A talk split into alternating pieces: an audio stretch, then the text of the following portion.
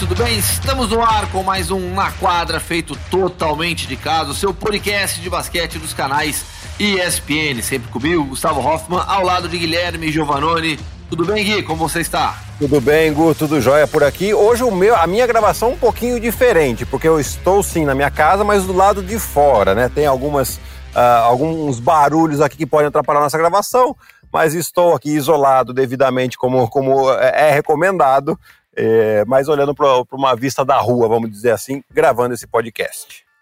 Daqui a pouco passa também alguma criança aqui do meu lado, abre a porta, o cuco toca, isso acontece nesse período.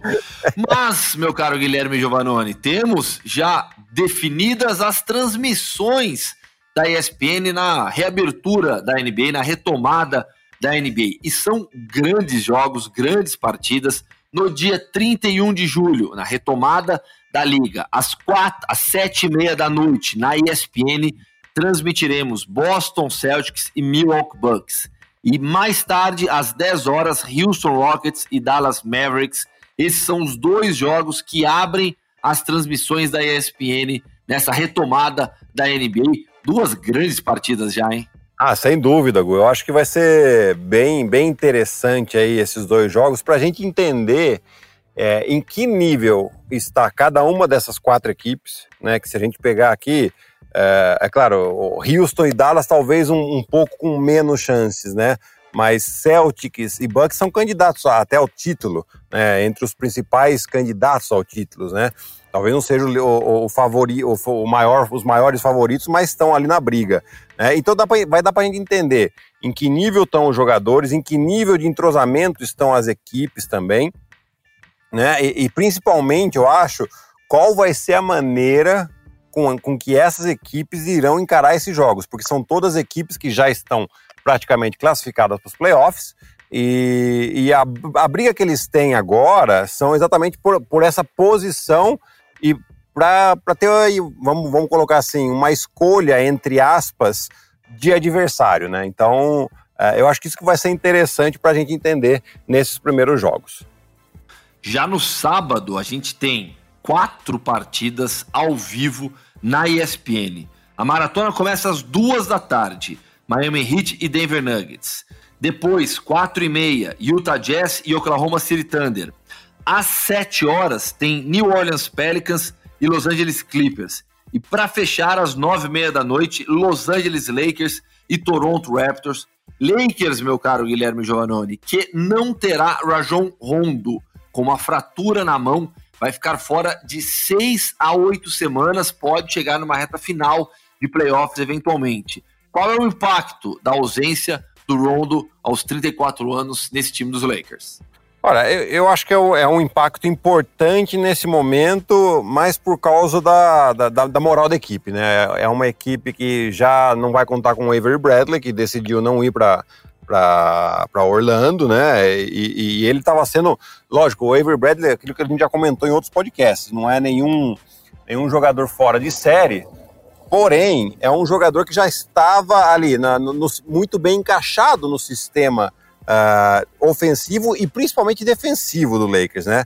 Uh, e aí você perde mais um jogador de perímetro por, por um bom período. É, isso abala moralmente um pouco a equipe, eu acho. Mas eu acho que né, é, é, com, com esse período de recuperação de seis a oito semanas, nós estamos falando, uh, contando a partir de agora, então nós temos mais praticamente três semanas até o recomeço. Teremos mais duas semanas aí de temporada regular, talvez um pouquinho mais se tivermos o, o play-in, né? Uh, e depois cada rodada de playoff dura em média duas semanas. Então, muito provavelmente a chance dele voltar numa segunda rodada de playoff é grande, aí vai depender, claro, uh, da velocidade da recuperação, uh, da, da, cicatrização também da, da fratura, né?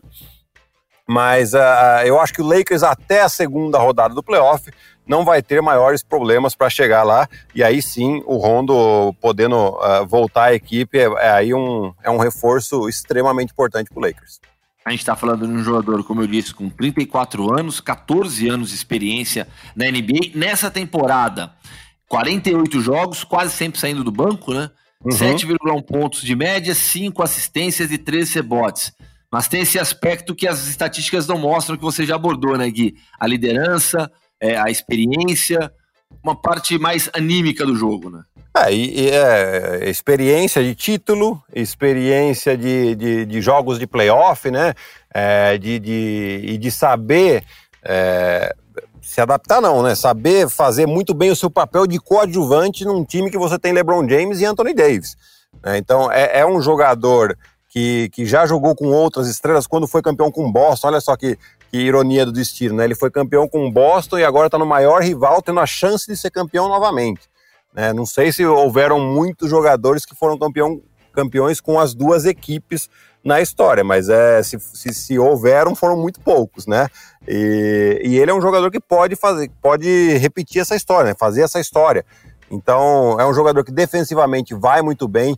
No ataque, ele consegue colocar todo mundo em ritmo, né? Porque tem uma visão de jogo excepcional.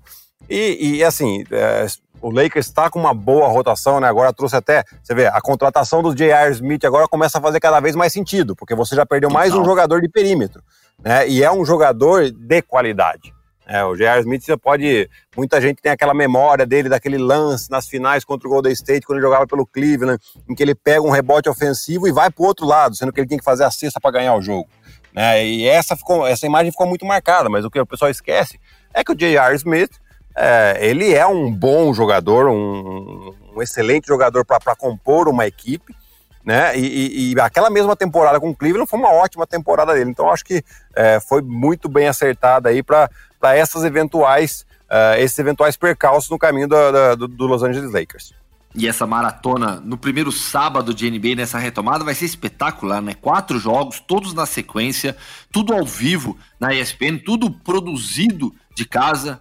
E é. aí fica ficam os nossos agradecimentos a toda a equipe que está por trás, né? É. Aqui no podcast mesmo, estamos eu e o Guilherme Giovanoni falando toda semana, mas é o Gabriel Veronese que coordena tudo isso, é o Marcel Damasio que edita, todo mundo em casa trabalhando, e nas transmissões, no meu caso, eu já tenho trabalhado em transmissões já há algumas semanas no futebol, em breve você também estará é. nessas transmissões de basquete. Pessoal, vocês, vocês não imaginam a quantidade de pessoas por trás de tudo isso, a quantidade de gente trabalhando, se esforçando, achando alternativas, porque a gente apanhou muito desde que a ESPN, é, que o Walt Disney World, né, a Walt Disney Company, decidiu colocar todo mundo em casa, pensando na nossa segurança. É, poxa, imaginem só, a gente está colocando uma TV no ar de casa, de casa, e a gente apanhou muito no início para achar as melhores ferramentas, para achar as melhores tecnologias para colocar primeiro programas. Daí, se você me perguntar, seguir há, há seis meses, ó, daqui seis meses você vai estar tá na sua casa comentando um jogo. Eu falaria que você tá louco. Falar, não, meu, é impossível, não dá, é impossível fazer uma transmissão de jogo de casa. Ah, programa até dá para enganar aí com Zoom, com YouTube, com sei lá o que, dá para fazer. Jogo, eu falaria, duvido, impossível, pois estamos fazendo jogos todos os dias e em breve NBA também. Se preparem. É, pois é, né? A gente até conversava um pouquinho fora do ar das preocupações, né? As dúvidas que eu, eu tava tirando com você, né, Gu? E, e porque não é fácil, né? Você, além de você ter todo o trabalho que, que a gente faz de estudo dos do, do, do jogos, dos jogadores, das situações, da, do entrosamento com o narrador também, né? Tudo isso é, é, é mais fácil quando você tá com o cara do lado ali, né? Você, cada um num, num canto do país. É, tendo o, o, produtor também num outro canto. É, é, é, uma dificuldade tremenda. E assim, o trabalho que a ESPN está fazendo, o suporte e a estrutura, né, Gu? Eu acho que isso é, é tem sido fundamental para todos nós. Nos dá uma tranquilidade maior para trabalhar nesse, nesse que acaba sendo um, um, pouquinho tenso, né? Porque você fica um pouquinho ali na, na dependência da, da internet, de não ter um problema de cair, né? A conexão e, e, e poder passar para o público a melhor transmissão possível. Pois é, e assim, sabe que a minha primeira transmissão feita aqui de casa foi difícil, bem difícil. Eu achei muito, muito estranho. É uma coisa completamente diferente do que a gente está acostumado. Né? Aí com o tempo você vai pegando, hoje em dia, para mim, a coisa mais normal do mundo já trabalhar numa transmissão aqui de casa. E toda a NBA seguirá, toda, toda, todas as nossas transmissões de NBA seguirão esse padrão também, todo mundo em casa, todo mundo fazendo na segurança da sua casa, com todo esse, toda, todas essas todas essas pessoas trabalhando por trás também. Então, no sábado, dia 1 de agosto, essa maratona de jogos já, quatro partidas, e tem o New Orleans Pelicans e Los Angeles Clippers, que vai ser bem interessante, principalmente por toda, toda a expectativa que existe hoje no Pelicans. Né? A gente fala muito dos favoritos ao título, Lakers, Clippers, é, Bucks do outro lado, é, e aí depois a gente começa a abordar os outros times que podem também brigar pelo título. Você acabou de citar o Boston Celtics, mas o New Orleans Pelicans tem, tem toda uma expectativa ao seu redor também por conta do Zion Williamson né, nesse retorno. É, sem dúvida. Para mim, esse é o jogo mais interessante do dia, né? E você vê, a gente já citou os outros três jogos, uh, mas para mim, por quê? Porque o Pelicans, desses oito times que vão jogar, que vai, que vai aparecer na tela da ESPN, é o que está ainda brigando pela, pela vaga no playoff, né? Então é o que precisa ganhar sim ou sim, que é o, é o time que cada jogo vale uma final para eles. Então a gente precisa é, entender como é que vai estar tá, é, realmente esse entrosamento do Pelicans. A gente viu uma foto do Zion Williamson mais seco, né? Acho que até pesando, até mais pesado, porém mais seco. Você vê ele mais, mais trincado, mais definido na musculatura, um armário, né? Então, né? é um armário, tá muito forte, aproveitou esse período aí para para melhorar fisicamente esse aspecto, o que era muito importante para ele, né? Porque um, ele já é pesado por natureza pela, pela musculatura, né? E, e a gente via ali que ele tinha uns quilinhos a mais que são desnecessários para um cara tão pesado, né? Você tem que pensar que é, é, é todo aquele peso em cima de tornozelo, de joelho de coluna.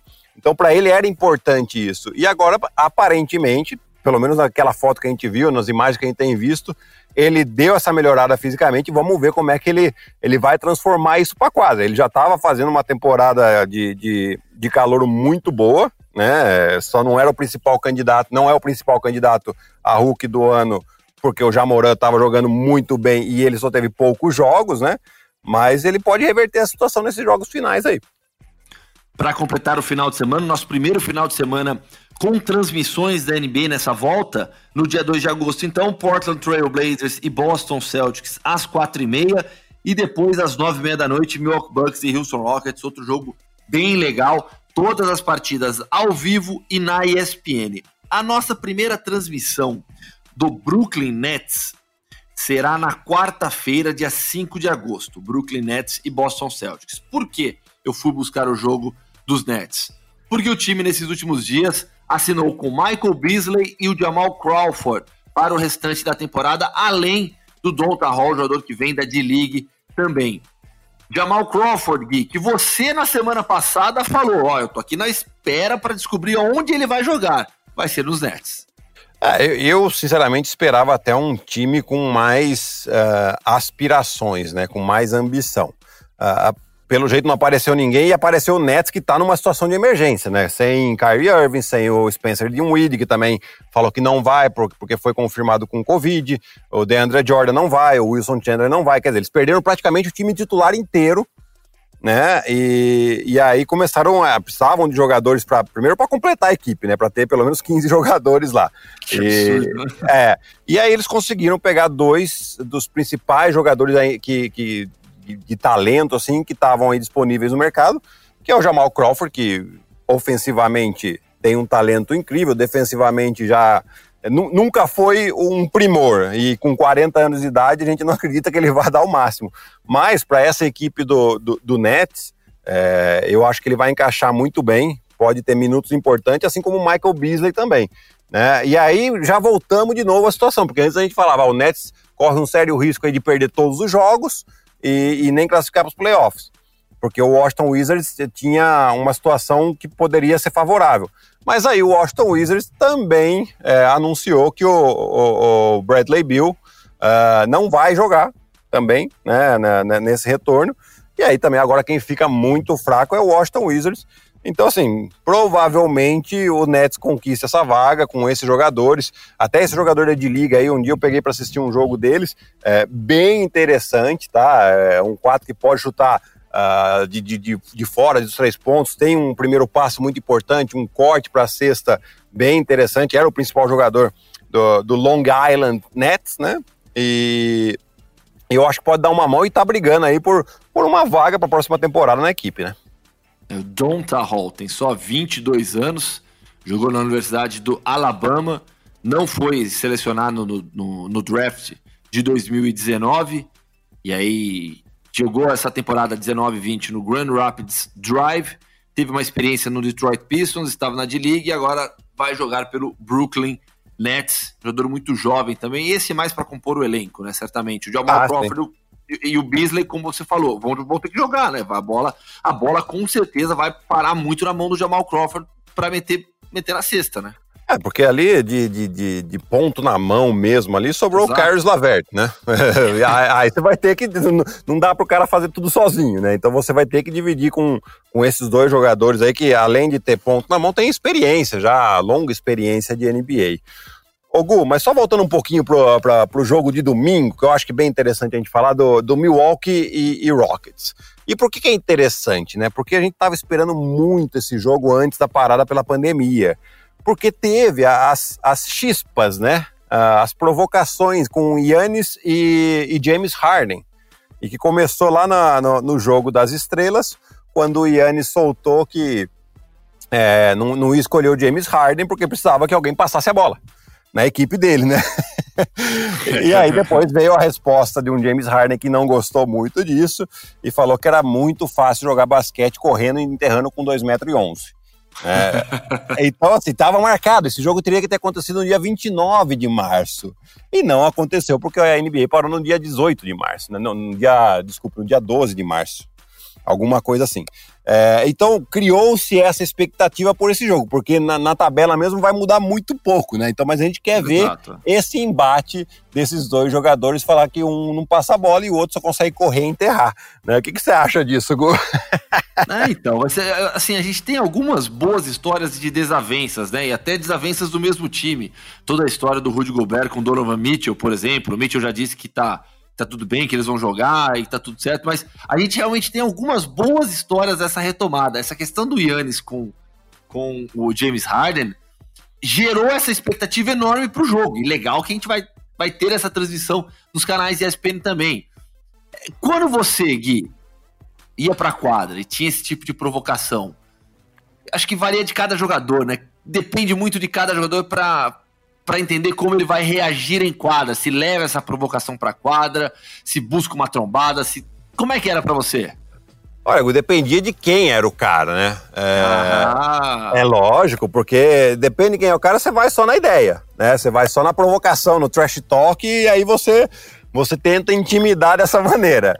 De, depende de quem é o cara, você não vai conseguir, aí você tenta, né, dar um, um encontrão um pouco mais forte, né? Isso é claro, você sabendo que tem uma, uma, uma provocação aí, né? Então, aí depende, vai, vai de você conhecer o jogador, vai da sua experiência, né? Se você tá num campeonato novo, você não sabe com quem está metendo, é, se, se, se, metendo aí. Então, daí você tem que esperar um pouquinho e tal. Quando você já conhece, e, e, e eu acho que eu já contei algumas vezes aqui, já teve jogador que a gente engoliu só na palavra, né? Ainda mais eu lembro no, no, nosso período lá em Brasília, com, com o Alex, com o Nezinho, né? Na, na, no, no, episódio da semana passada eu até é, citei que a gente, um segurava um pouco mais o outro quando, quando um exagerava, principalmente em, com, em relação à arbitragem. Mas quando era contra com, com, um jogador adversário, quando um via que o outro tava assim, e você via que era uma situação, aí chegavam os outros dois também e começava a falar. Então, tipo, o cara falava, o que que tá acontecendo, né? É, então tinha essa parceria muito grande na maioria das vezes, muito na ideia. Se era, um, às vezes, uma coisa um pouco mais firme, aí você tinha que ser um pouco mais, mais duro também com o adversário. Que beleza. E um outro assunto legal, Gui, para a gente falar aqui de, de NBA ainda, no final do programa a gente também vai abordar as premiações do NBB. Uh, tivemos os prêmios aos melhores da temporada nessa, nessa última semana. Um tópico até que você levantou aqui na nossa pauta, Gui, é uma declaração do Steve Kerr sobre o Stephen Curry projetando já a próxima temporada e falando que para mantê-lo saudável, para deixá-lo bem por mais tempo, afinal de contas não é mais um garoto, o Steve Kerr já pensa em poupá-lo de alguns minutos em quadra, reduzir o número de minutos de Steve Kerr em quadra na próxima temporada. O que, que você acha disso? É, eu acho que é prudente, né? Ele tá pensando no, no, no Curry aí, que jogou apenas cinco jogos essa temporada, é, do, do, do, do, trio ali, é, Curry, Thompson e o Draymond Green. Ele é o mais velho, né? O Curry é o mais velho com 32 anos. Mas a gente tem que pensar que 32 anos, hoje em dia, é, o cara tá no auge, né? É claro que ele, que ele pensa em fazer isso não só por, por uma questão de, de, de, segurança com o Curry, mas ele pensa em fazer isso para que o Curry, quando chegar nos playoffs, ele esteja cheio de energia. Eu acho que isso que é, que é a coisa mais importante, né? E, e principalmente, eu, eu, eu vejo com muito bons olhos essa equipe do Warriors no ano que vem. Né? Porque se a gente pegar o que tem hoje, assim, já os jogadores com contrato, então a gente vai ter o Steph Curry, o Clay Thompson, que está já completamente recuperado da lesão. Você tem o Andrew Wiggins, e esse aqui vai ser o jogador chave, por quê? Porque ele, em Minnesota, ele tinha a total responsabilidade de pontuar junto com o Carl Anthony Towns. Né? Então ele era o, um dos jogadores mais visados da equipe. E aqui, ele não vai ser esse jogador, porque você tem o Curry e você tem o Thompson, né? Então, e o Draymond Green que, que, que é, é, a alma do time. Então vamos lá. Aí você tem o Draymond Green na, na posição 4 e o Kevin Looney na posição 5 podendo ser o, o, o Marquis também, né?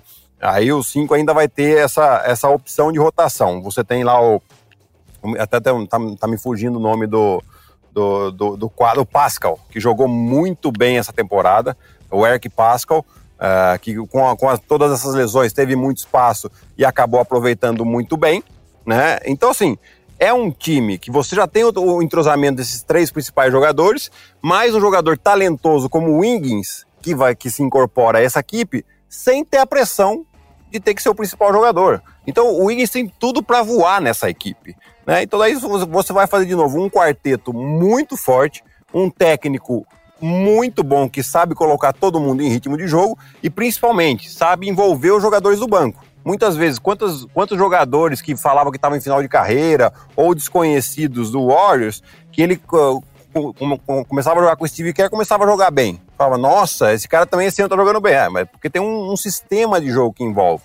Então, o Steve Kerr é muito inteligente para isso, vai, vai colocar todo mundo em ritmo, e se ele puder, sem dúvida alguma, ele vai poupar. Uh, e não só o Curry, ele vai poder vai conseguir poupar o Clay Thompson, que vem de uma lesão séria, o próprio Damon Green, né? Então ele vai conseguir dar essa rotação importante para a hora que chegar nos playoffs da temporada que vem, ele tá muito bem o Andrew Wiggins nesse contexto seria mais ou menos o que foi o Harrison Barnes no início dessa dinastia?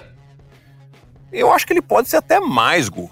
Porque tecnicamente. Ele tem mais talento. Tem mais, exatamente. Sim, ele tem mais potencial. Né? Mas e... eu me refiro mais ao papel dentro do time. Sem dúvida, né? Porque assim, você vai jogar, vamos, vamos, vamos se colocar na situação aqui. Você vai jogar contra o Golden State Warriors. Quais são as suas principais preocupações? O Curry e o Thompson. Depois vem o Wiggins. Agora, se você tem que fazer uma rotação onde você tem que escolher entre deixar o Clay Thompson livre e o Wiggins livre, você vai deixar o Wiggins, né? Isso Sim. é uma coisa é, naturalmente, né? Então, por isso que eu acho que ele vai ter mais espaço, é, é essa bola de sobra, assim, é, que a gente fala, né? De, de quem vai ter a rotação, vai ter mais espaço para o Wiggins, e aí sim ele vai poder primeiro, não ter a pressão de ser o, principal jogador do time, e segundo, mais liberdade para jogar, e ele tem um, um ótimo talento para isso. Reta final já do podcast, vamos sair da NBA e vamos para o NBB, Gui, porque tivemos na última semana a premiação dos melhores da liga. Vou citar os vencedores dos prêmios individuais aqui. Tá. Jogador que mais evoluiu, Jorginho, do São Paulo. Destaque jovem, de Kembe, do Paulistano. Estrangeiro do ano, David Jackson, de Franca. Sexto homem, Léo Demétrio, do Flamengo. Técnico, Guerrinha. Defensor, Alex Garcia. Armador, Jorginho. Alas do ano, André Góes e Marquinhos. E os pivôs, Devon Scott e Hetzheimer. Esses cinco jogadores formaram o quinteto dos melhores da temporada. E o melhor foi o Jorginho. O Jorginho com o melhor era a barbada, né? É, já estava já tava dado como praticamente certo, né? É, e, e, assim, ele acabou Aliás, levando. Vocês fizeram. Você, você, participou de um league com o Jorginho, né? Vocês falaram bastante com ele também. Até é, assim, me chamou a atenção aquela pergunta sua e a resposta do Jorginho em relação à, à experiência dele na D-League, né? Exato, exato, né? E ele foi, foi legal, assim, porque ele é, não, não deu aquela enrolada, ele foi direto. Ele falou: olha, eu não me adaptei ao ritmo do jogo, é, talvez eu fui muito cedo, né? E, e, é importante o jogador admitir isso. É, porque a partir do momento que ele admite, ele já sabe de onde partir para continuar melhorando, né? E, e assim, a gente viu o que fez bem também essa experiência no exterior para ele. Né? Talvez lá ele não tenha tido espaço, mas ele sem dúvida melhorou muito é, treinando com os caras mais rápidos, mais fortes, né? Porque daí faz com que ele fique mais rápido, mais forte também, né? E tecnicamente melhore também. Então, assim, ele foi o grande vencedor da noite, com cinco prêmios, né? Que teve jogador mais eficiente, armador do ano, jogador que mais evoluiu, uh, líder em rebotes. O cara é armador, pô. Ele foi, foi líder em rebotes, né? E, e aí sim, o MVP da temporada, muito merecido. Uh, eu quero destacar também uh, os jogadores, que todos eles que, que tiveram a chance de falar, uh, citaram a, insatisfação do, dos jogadores com a Liga Nacional em relação ao número de estrangeiros. E isso eu achei importante, porque foi uma coisa que foi bem organizada pela Associação dos Jogadores e por eles ali, né? Então todos falaram. Eu acho que tem que aumentar esse diálogo entre jogadores e dirigentes, né? E, e, e, volto a repetir, não, não é mais uma votação, agora é sempre uma negociação entre jogadores e a Liga Nacional. Pois é, e o Jorginho nessa temporada ele demonstrou um nível absurdo, né? Muito acima. A gente até falou aqui em outras edições do podcast, né? É, um nível acima do que a gente está acostumado a ver aqui, na, aqui no NBB. E agora, pensando nessa evolução do Jorginho, projetando a sequência dele de carreira, seleção brasileira, é um atleta para se tornar uma referência da seleção, o líder da seleção? Eu acho que, é, talvez não nesse primeiro momento, mas ele tem que pensar nisso sim. Ele, como, como jogador, de, como objetivo de crescimento, é, a, a, meu ver, assim, se eu, se eu sou, vamos, vamos colocar uma situação, se eu sou o agente do jogador, ou alguém próximo dele, né, é, o meu conselho é, você fica mais um ano, porque ele já tem mais um ano de contrato com São Paulo, você continua a sua evolução aqui, que você está bem aqui, e depois você tem que mirar fora daqui de novo. Né? Você tem que pensar em sair do país de novo, porque você está é, sobrando aqui, né? E, e você tem que, e para você continuar melhorando, você tem que buscar um nível mais alto, né? E, e, ele buscando esse nível mais alto, ele vai buscar também isso na seleção. Né? A gente Sim. vê aí, você tem é, o Marcelinho Huertas como o armador principal, que, que já está, né? Já, já, não tem muitos mais anos de seleção. Uh, o Raulzinho estando na, na, NBA, não é sempre que pode estar tá, tá, tá, tá comparecendo nas competições, né? E, e, o outro cara é ele. Não tem, não tem muito. Você pode falar, ah, beleza, tem o Iago e tal, mas com para nível internacional, o, o, porte físico do Jorginho, ele tem que ser esse, esse armador principal da seleção. Até na, na resposta dele sobre a D-League no, no, no ESPN League, ele fala né, que ele é uma pessoa que precisa de um tempo maior de adaptação. E aí, conhecendo bem o Jorginho, e eu conheço o Jorginho é, do basquete desde quando ele surgiu é, e começou a se destacar já no adulto, é, e aí jogando, jogando a Liga de Desenvolvimento também, ele, e eu, eu tive a oportunidade de fazer algumas entrevistas com o Jorginho, ele é uma pessoa tímida, ele é uma pessoa mais fechada. Então, nos Estados Unidos não deu certo. Eu tenho convicção que isso pesou também, que isso influenciou demais. Né? A falta de um relacionamento melhor com as pessoas. E ele mesmo falou que ali é uma liga onde as pessoas jogam para não estar. Então é muito individualista o negócio. Exato. E. Mas eu, eu, o, que me, o que me preocupa, Gui, é essa necessidade. Eu vejo como uma necessidade de daqui a um tempo sair do NBB e buscar uma liga mais difícil, uma liga europeia de um nível maior. E aí o Jorginho vai precisar trabalhar esse aspecto, o lado emocional. Ah, de não, de não ser tão tímido, de se adaptar mais rápido, de se impor mesmo, para não sair do Brasil como MVP e se tornar um jogador absolutamente coadjuvante numa liga espanhola, por exemplo. Eu acho que isso tem um, tem um impacto grande na formação do jogador para você não levar uma para a seleção brasileira aí também, essa ideia de ah, sou só mais um. Não, você é o líder, você tem que ser o cara desse é. time. Você tem que ter, tem, precisa de uma participação forte também. É, eu acho que são, são dois pontos que ele tem que pensar em relação a isso. Primeiro que a experiência que ele já viveu nos Estados Unidos, é, eu espero que ele já, já tenha aprendido disso, né? Aconteceu bastante comigo isso quando na minha primeira experiência quando eu fui para a Espanha. Eu também não estava preparado, eu tive dificuldade de adaptação, não fui bem. Na segunda vez, quando eu já fui para a Itália, eu já sabia mais o que esperar, né? então já foi um pouco mais fácil. E o segundo ponto é que ele pode já começar a trabalhar isso uh, daqui do Brasil. Né? Você tem um acompanhamento psicológico com, uh, com algum profissional sério, né? você já ir aprendendo a li línguas diferentes, né? no caso o inglês, que é uma língua mais universal, você acredito que ele já até tem aprendido né, bastante, se não é fluente, já deve estar tá, ter uma noção ótima aí de inglês porque ter, ter, por ter morado um ano lá, né? Mas é, você já ir melhorando esse aspecto mesmo estando no Brasil, né? E aí sim você vai estar tá mais preparado é, para uma experiência fora, seja na Espanha, seja na Itália, seja até mesmo nos Estados Unidos.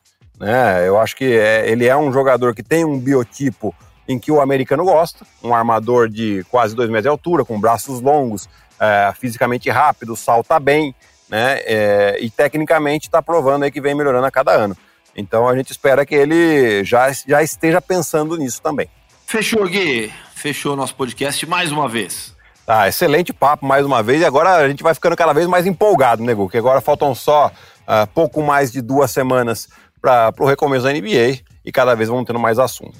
E você, fã de esportes, vai acompanhar tudo nos canais ESPN vários jogos ao vivo, toda a reta final dessa temporada regular e depois também os playoffs, tudo ao vivo na ESPN. E Guilherme Giovanoni estará nas transmissões. Valeu, Gui, grande abraço. Um abraço, Gu, tchau, tchau. Valeu, fã de esportes. Esse foi mais um Na Quadra, o seu podcast de basquete dos canais ESPN. Comigo, Gustavo Hoffman, ao lado de Guilherme Giovanoni, coordenação de Gabriel Veronese e edição de Marcel Damasio. Valeu, grande abraço, até semana que vem.